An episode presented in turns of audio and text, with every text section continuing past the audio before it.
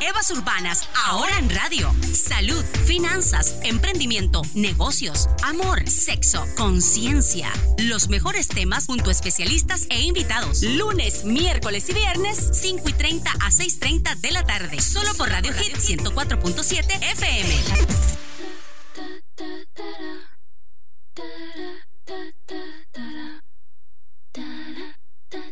Evas Urbanas, ahora en radio.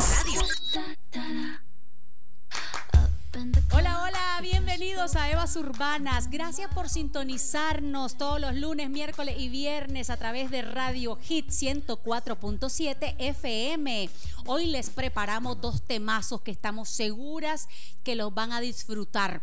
Está con nosotros la psicóloga Mónica Willock una mujer eh, maravillosa que siempre viene a compartirnos sus conocimientos para educarnos y que emocionalmente eh, conozcamos cómo estar sanos en la familia, en las relaciones, en la vida. Hoy vamos a hablar de las familias emocionalmente sanas. ¿Qué son las familias emocionalmente sanas? El núcleo familiar es el núcleo más importante en la vida de un ser humano. Es donde se crean los cimientos vitales para que uno se desarrolle de una manera propicia, sólida, integral, los valores mm, como humanos. Y todo eso también se aprende, todo eso también tenemos la valiosa oportunidad de mejorarlo, que es algo extraordinario. Pero también estará con nosotros en la segunda media hora de nuestro programa la máster en literatura Inés Izquierdo. Me encanta que venga a compartirnos y sobre todo educarnos en cuanto al buen manejo del español.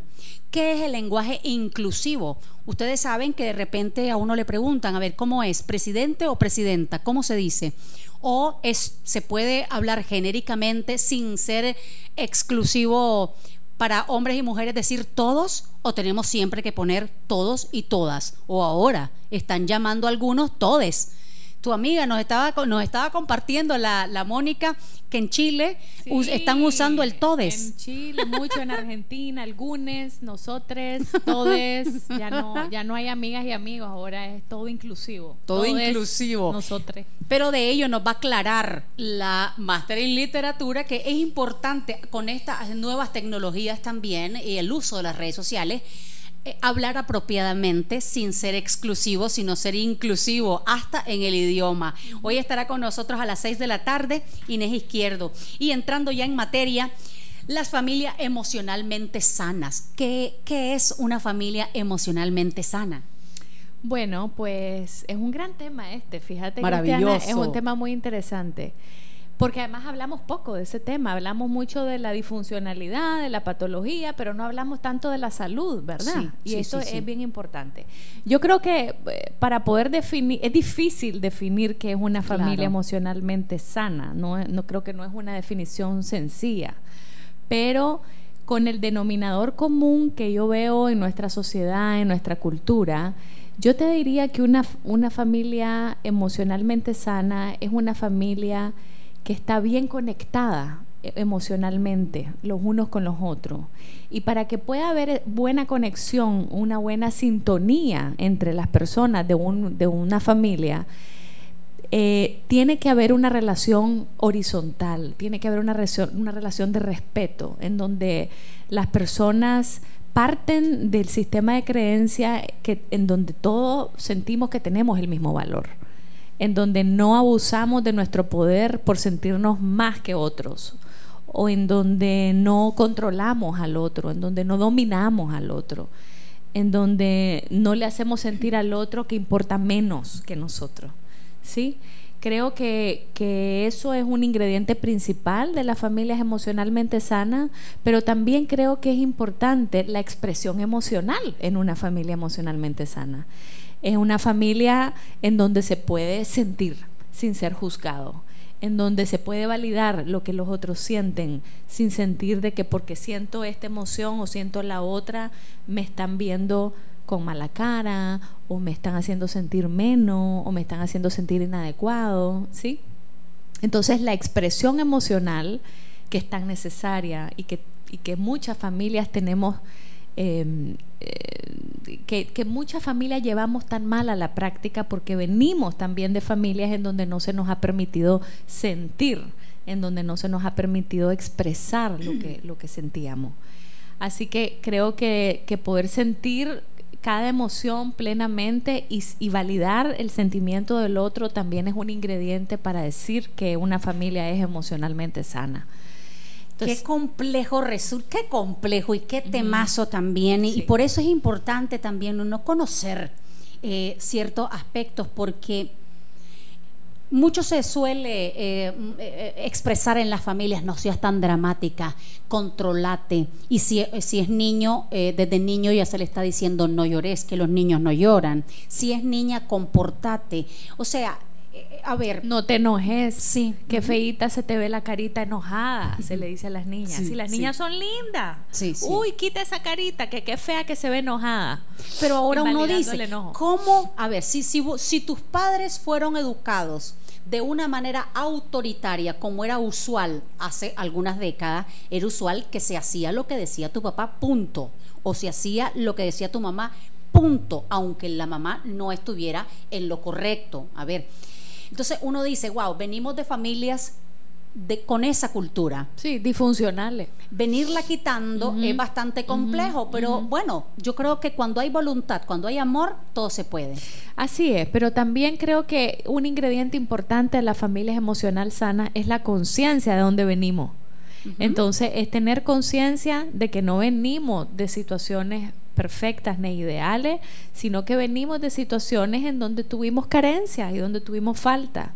Pero si reconocemos esas faltas y esas carencias, eh, las aceptamos, no con un deseo de juzgar o culpar a nadie, sino con conciencia de saber que no hemos aprendido de la manera ideal, entonces buscamos en esta etapa de la vida como adulto aprender nuevas cosas, ¿cierto? Sí. Pero si no nos cuestionamos, ¿cómo vamos a cambiar si creemos que lo disfuncional es lo correcto? Entonces creo que cuestionarse o tener o, o al menos preguntarme, ¿estoy haciendo lo correcto? ¿Estaré repitiendo los mismos roles que aprendí? ¿Estaré cambiando? ¿En qué aspectos estaré mejorando y qué aspectos todavía me cuesta cambiar porque están ahí esos patrones que se repiten generación tras generación. Ese tipo de cuestionamiento y reflexiones dentro de la familia genera sanidad, genera salud en la familia. Claro, y aquí, por ejemplo, qué importante es reflexionar sobre esto porque uno dice, cuando en la adultez, independientemente que vaya a, que tengas un doctorado, que tengas un MBA, el la felicidad eh, se viene cultivando desde, desde niño y mucho depende cómo ha sido tu educación en la familia, la dinámica en la familia para que se desarrolle los valores, pero sobre todo con la autoestima que debe de, de ser la ideal. Así es. Pero la realidad es que muy poca gente viene de familia en donde eh, se les ha nutrido emocionalmente o se les ha ayudado a que formen una autoimagen o una autoestima sólida. Entonces, la realidad es que venimos de familias que no son emocionalmente sanas en su mayoría y que nos cuesta desempeñarnos con elementos de salud a nivel emocional dentro de nuestras familias y en las relaciones más cercanas, que son las familiares, ¿no?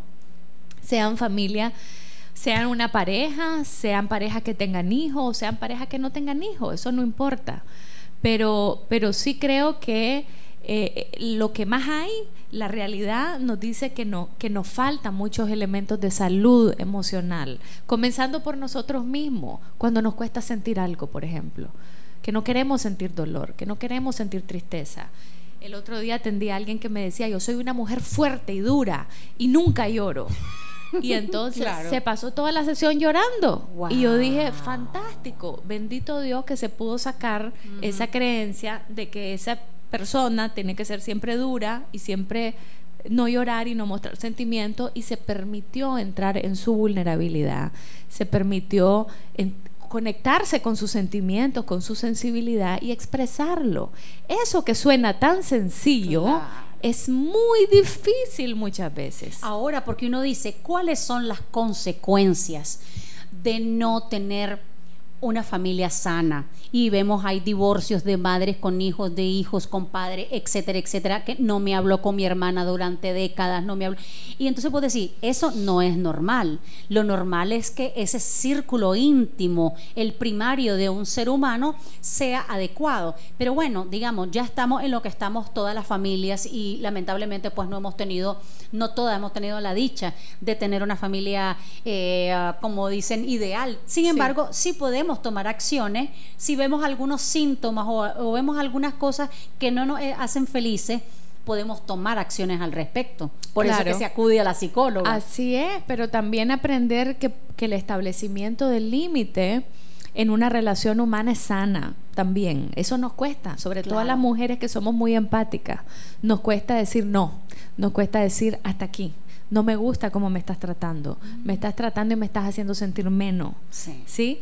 En, en, en, en, las relaciones en general a las mujeres nos cuesta mucho establecer límites sanos también. Entonces, Ahora uno dice, me gustaría que nos diera algún ejemplo, porque yo digo, a veces se tiende a tergiversar lo que es lo sano, lo adecuado, porque lo que para tal vez para mí sea eh, un, establecer un límite, tal vez para el otro sea, uy, porque como toda la vida lo hiciste, ya después cuando toma una acción, ya es dramático el asunto. Exacto, exacto. Entonces, por eso te digo que esto es bien complejo, es difícil definir qué, es una, qué es una familia emocionalmente sana. Mm, bueno, tiene que haber transparencia, honestidad, autenticidad, conexión emocional, validación del otro. Y para llegar a todo eso no es así nomás, eh, requiere un trabajo personal importante veces dice, fíjate qué que, interesante. Nosotros eh, hace en Navidad hicimos una dinámica en la familia. Sí. Como para conocernos un poquito. Y entonces, y yo me quedé impactada porque yo digo, una de mis hermanas, la pregunta era, ¿cuál es tu sueño más, wow, pues, en tu vida? Y yo le dije, no, perdón, mi hermana me dijo el, el, que ella creía que era mi sueño. Y yo digo, oh my God, está totalmente distante, eso no es mi sueño, hermana. Y así estuvimos haciendo esa dinámica y, llegamos a la conclusión, no nos conocemos. Pero ve qué bonita esa dinámica que hicieron, porque por lo menos tuvo la intención de conocerse mejor. Claro. Fantástico. Ese tipo de dinámicas son dinámicas de, de familias sanas, que quieren conectar, quiero, conectar con quién realmente es esta persona, no con lo que yo creo que es, no con lo que yo quiero que sea, no con lo que yo me imagino que es, sino realmente conectar con qué, hay ahí, ¿verdad? Desde un lugar de no juicio, porque yo siempre digo eso, ¿cómo nos cuesta no juzgar? Claro. Estamos entrenados a juzgar todo el día, qué frío, qué calor, qué lindo, qué feo, qué mala, qué buena. Entonces, a la hora de tener relaciones humanas, juzgamos, juzgamos, juzgamos al otro y eso nos aleja de la otra persona también. Cuando alguien te está juzgando mucho, ¿qué, pasa con vos? ¿Te distanciás? Sí. Te separás porque te sentís controlada, juzgada, no comprendida, no validada. Entonces eso genera, pues, esa falta de sintonía en las relaciones humanas familiares. uno dice, ¿cómo se, se, va logrando pues la conexión? Porque muchas veces, y los nicaragüenses, pues que tenemos la particularidad de que muchas de nuestras familias están desarticuladas, pues ya muchos se han ido del país, tal vez la mamá o tal vez el papá, tal vez solo se vive eh, más con los abuelos.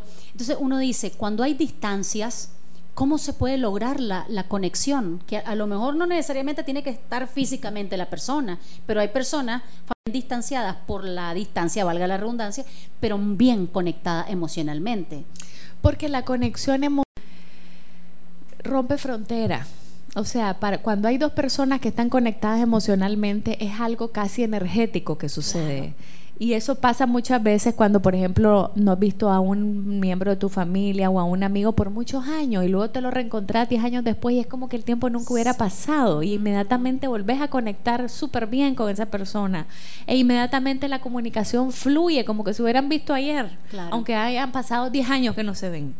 Eso es un signo de que hay una conexión emocional bien profunda que queda intacta en el tiempo. Eso no cambia. Las conexiones emocionales se pueden quedar intactas en el tiempo, aunque no nos veamos. Y cuando nos reencontramos, se reactiva esa comunicación, ese fluir, ese sentirme cómodo, ese sentirme en mi casa el uno con el otro, ¿no? Claro, claro. Entonces, no es un tema que, que, que, que, haya, digamos, necesariamente que estar todos los días hablando y todos los días chequeándonos para continuar esa conexión sino que a veces la conexión continúa aunque no nos veamos. Claro, si es una pareja, pues otro, claro, es otro tema, sí, claro. porque ya no verse por muchos años, obviamente, Ni quiera Dios, claro. sería complicado.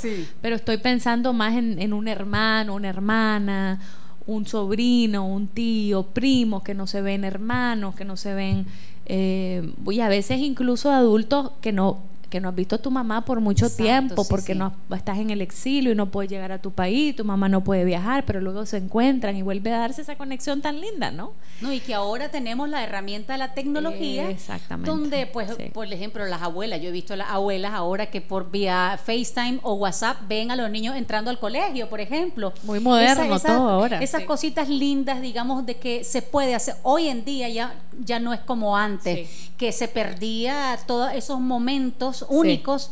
Ahora la tecnología nos acerca. Vamos a ir brevísimamente a un corte y ya regresamos.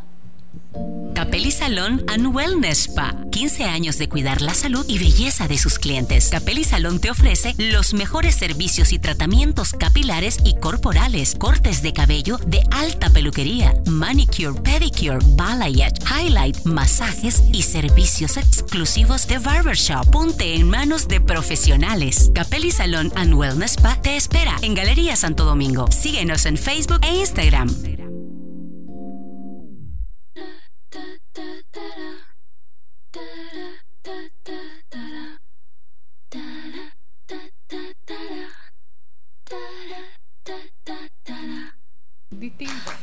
Estamos de regreso en Evas Urbanas conversando con la psicóloga Mónica Willock, que dicho sea de paso, ella está compartiendo sus Facebook Live, pero también algunos consejos y excelentes contenidos en consultorio de psicología Mónica Willock en Facebook.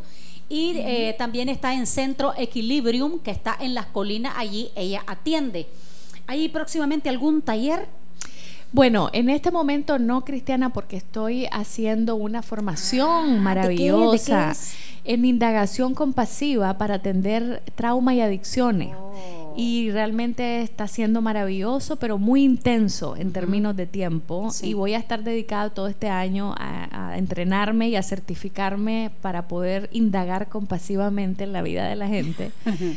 Eh, y me encanta el nombre, se llama indagación compasiva, la metodología terapéutica. Mm, qué interesante. Me encanta. Hoy estamos conversando sobre las familias emocionalmente sanas es muy, muy importante eh, que en la familia se establezcan esas relaciones que, realmente nos nutren, nos hacen felices. Qué lindo es tener una familia unida. A veces no se logra, pero siempre eh, he creído que cuando se tiene amor, o sea, voluntad, todo se puede. uno, por ejemplo, con mi hermana de repente puedes tener algún choque, pero después uno tiene la posibilidad de decir, ¿sabes qué? perdóname por haberte hablado así, yo te quiero. Y vos decís qué lindo uno se siente en la vida cuando vas logrando sobrepasar esas partes eh, tal vez negativas de uno, ¿no? Sí. Ahora, eh, para lograr esa conexión en las familias eh, o cuando ya se ha establecido un círculo vicioso negativo, porque por ejemplo los, los hijos van viendo el estilo de relación del padre con la madre. Si el padre trata mal a la madre, eso es lo que le está impregnando a los hijos. Sí. Cuando, cuando, cuando en la familia ya está tan posicionado esa, esa toxicidad, ¿de qué manera se puede ir rompiendo ese círculo, por ejemplo? Bueno, primero hay que trabajar con los padres. Primero hay que trabajar con los adultos y ir reconociendo con los adultos cuál es la dinámica que están teniendo, em, cómo está la conexión entre esos dos adultos, porque muchas veces hay una falta de conexión tremenda. Yo atiendo gente que tiene 15, 20, 30 años de casado y que no se conocen después de muchos años de estar conviviendo en un hogar, que no conectan, que no sintonizan, que no hay una buena comunicación, que no se, que no se pueden ver profundamente el uno al otro. Entonces, cuando, cuando tenemos esa falta de conexión entre los dos adultos que están de alguna forma liderando esa casa, guiando ese hogar, Uf, claro que va a haber dinámicas que se van a reproducir con los hijos y los hermanos. Entonces hay que comenzar trabajando con los adultos. Y en el caso también de que los adultos como pareja no funcionen, que, que no haya una conexión, que ya no haya amor, la relación o la decisión más sana es separarse también, porque la gente cree que el divorcio no es sano, claro. que el divorcio es patológico, que el divorcio es lo peor que nos puede pasar, pero el divorcio puede ser una celebración magnífica para terminar con todos los patrones hasta disfuncionales de control, de dominio, de desconexión, de infelicidad por muchas generaciones. Claro, y ahorita hasta el Papa, pues Francisco ha dado sus recomendaciones alrededor de eso. Si en tu hogar hay violencia, hay ese atropello a tus derechos, a tu, a tu integridad como persona, por el amor de Dios. ¿Cómo, cómo vas a, seguir en una situación así? Es bien difícil, además, porque imagínense ustedes eh, cómo absorben los niños todo lo malo y lo bueno. Sí. Sí, sí, pero también no solamente a veces las relaciones, a veces no hay violencia, a veces no hay insultos, a veces no hay agresión en la pareja, pero hay una enorme desconexión. Entonces, ah, no siempre tiene que haber cosas tan eh, evidentes visiblemente para decir que no hay salud en una familia. Claro. Cuando no hay una conexión entre dos adultos que están casados, que eh, no, hay, no, hay, no hay salud tampoco emocional. Cuando no se pueden sincerar el uno con el otro, cuando no pueden hablar desde mi auténtico yo, cuando yo no te yo no puedo ser transparente porque no quiero que veas dónde está mi vulnerabilidad, porque no quiero que veas realmente quién soy ahí también hay falta de salud emocional en esa familia, en esa relación. Ahora uno dice, eh, aceptar a los demás tal cual son es algo que requiere bastante eh, madurez, porque de repente un padre, o ya sea un hijo, o ya sea tío, o cualquier miembro de la familia, no acepta cómo es la otra persona entonces no la respeta, o sea, porque no la acepta, no. ¿Cómo la, digamos, aquí cómo, cómo balancear ese respeto sí. Eh, siendo tolerante? Sí. Bueno, es que, es que la tolerancia tiene mucho que ver con el respeto. O sea, me estás preguntando algo que estás muy asociado. Si yo tolero cómo es la otra persona, pero hay que ver qué es lo que estoy tolerando también, porque una cosa es aceptar a las personas como son y otra cosa es aceptar agresión ah, hacia claro, mí. correcto, sí, sí, Cierto, una cosa es que yo te acepto a vos con tus limitaciones, con tus dificultades, con tu lado maravilloso, pero con tu lado adolorido también, y otra cosa es aceptar que vos a mí me traté de una forma negativa. Eso es muy diferente. Claro. ¿Sí? Entonces hay que hay que hay que hay que diferenciar esas dos cosas. Yo no voy a aceptar que vos me trates mal, yo no voy a aceptar que nadie me trate mal, que nadie me haga sentir inferior, que nadie me ofenda, que nadie me, me sea violento conmigo, me agreda, pero sí voy a aceptar que vos tenés limitaciones. ¿Comprendes la diferencia? diferente que tal vez, por ejemplo, esta persona no es muy demostrativa o esta persona no es muy comunicativa. No es muy expresiva porque viene de un entorno que no fue así, no le expresaron sus padres cariño, le cuesta expresar cariño. Yo acepto que hay esas limitaciones en esa persona, acepto que no la puedo cambiar. Estamos todo el tiempo a veces en las relaciones humanas queriendo cambiar al otro y eso es un problema y eso no es sano. Yo no puedo cambiar a la otra persona, solo me puedo cambiar a mí misma solo puedo cambiar las reacciones que yo tengo ante lo que vos estás haciendo. Eso sí lo puedo cambiar. Y eso es una de las cosas, por ejemplo, en las relaciones de pareja, que no es meramente el tema, pero digamos también en las relaciones de pareja, que de repente se crea un círculo... Eh, de, mala conexión, de una mala relación, una relación tóxica y de repente cuando hay un estallido de que una de las dos personas dice hasta aquí llegó, viene la negociación y la otra persona le dice, mira, ahora sí voy a cambiar. Viene y cambia dos meses y después vuelve, vuelve a hacer lo mismo. Pero eso, eso que estás diciendo impacta inmediatamente y automáticamente en la vida con los hijos también. Claro. Entonces vos decís, es otro tema, pero no tanto, porque lo que pasa en una relación de pareja se reproduce con la relación con los hijos también. Sí, sí, sí. Entonces, si en la relación de pareja hay control, hay dominio, hay el deseo continuo de estar cambiando al otro, voy a relacionarme de la misma forma con mis hijos también. Claro. O lo que mi pareja me está haciendo a mí cantando, ahora yo vengo y se lo descargo a mis hijos y me desahogo con mis hijos, lo que no puedo desahogar con, la, con, con, con mi par, digámoslo así. Y esto, por ejemplo, para cuando uno quiere conectar con los hijos, digamos, porque muchas veces se asume ahora que la gente está trabajando tanto, las mujeres están fuera del hogar porque están trabajando también y también los hombres están trabajando, los niños están en la escuela y a veces eh, si deja pasar el tiempo se va creando una desconexión, no necesariamente por la falta física de que estén todos reunidos, porque muchas veces están todos reunidos, pero no necesariamente están unidos ni presentes. Ni presente. Entonces puede haber presencia física todos los días de mi mamá que no trabaja en mi casa, pero está totalmente ausente afectivamente. Sí, sí, no está accesible para mí, no me está viendo en mis necesidades, no me está valorando porque yo soy. Y eso es un tema importante. Ahora, cuando vos hablabas del tema de, de, cuáles son las necesidades, entonces, ¿qué tengo que hacer para conectar? Dijiste. Sí, sí, sí. Ok, eso es muy interesante porque la conexión emocional no es decirte te quiero mucho, Cristiana. Sos bella, oíste, te quiero. hay personas que mucho te dicen I love you, I love you, I love you, a cada rato. Y tal vez y vos no lo sentís en el alma. Exacto. Entonces, para yo conectar emocionalmente con vos, primero te tengo que aceptar profundamente como vos sos. Y para aceptarte profundamente como vos sos, tengo que quitarme la agenda dentro de mi mente de que yo quiero que vos seas de la forma que yo quiero que vos seas. Claro, claro, claro. Entonces, primero para poder conectar con vos tengo que el primer paso de la conexión es la aceptación del otro.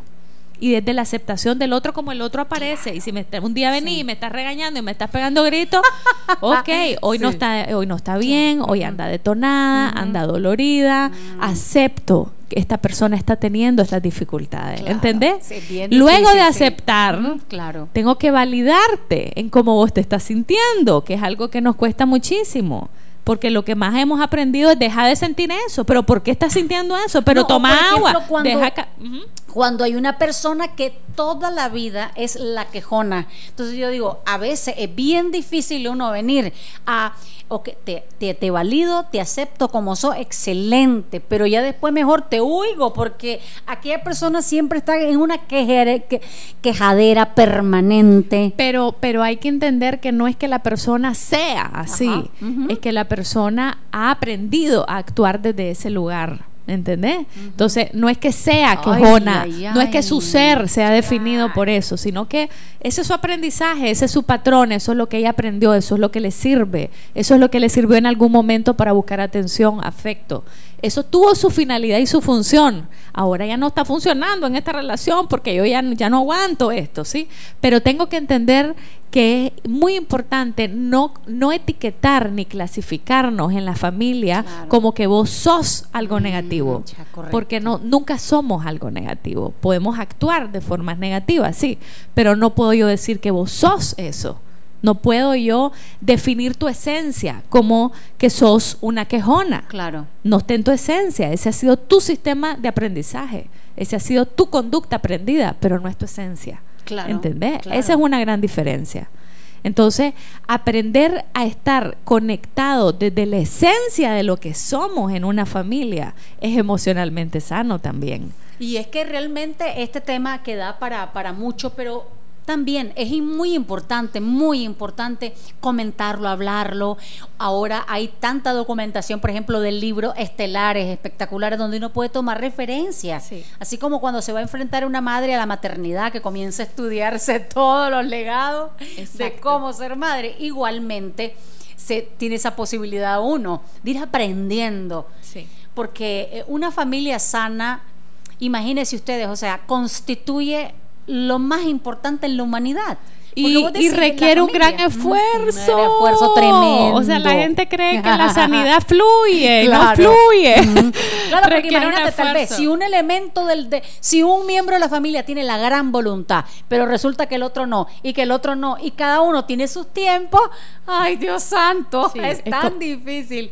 Pero lo más importante, sí, es que para ello también hay, hay profesionales que, que se han dedicado gran parte de su vida a estudiar estas conductas, estas modalidades, eh, y uno puede, puede asesorarse. ¡Qué maravilla! Poder asesorarse. así es, y cada vez la gente se asesora más. Fíjense ustedes, es interesante, pero yo, yo noto que cada vez la gente está buscando más respuestas, más guía, más ayuda para que se les refleje lo que ellos no están viendo. Y eso yo lo veo muy positivo y lo veo con mucho optimismo también. Excelente, muchísimas gracias, querida Mónica. Eh, Mónica está en Facebook, encuéntrenla como consultorio de psicología Mónica Willock. Ella también atiende en el centro Equilibrium que está en las colinas. Eh, y va a estar viniendo por acá un poquito más frecuente dentro de lo que su agenda le permita. Muchísimas gracias. Muchas gracias, Cristiana. Claro que sí. Nosotros vamos a ir a un corte. Cuando regresemos, va a estar con nosotros Inés Izquierdo. Vamos a hablar del lenguaje inclusivo. Ya regresamos.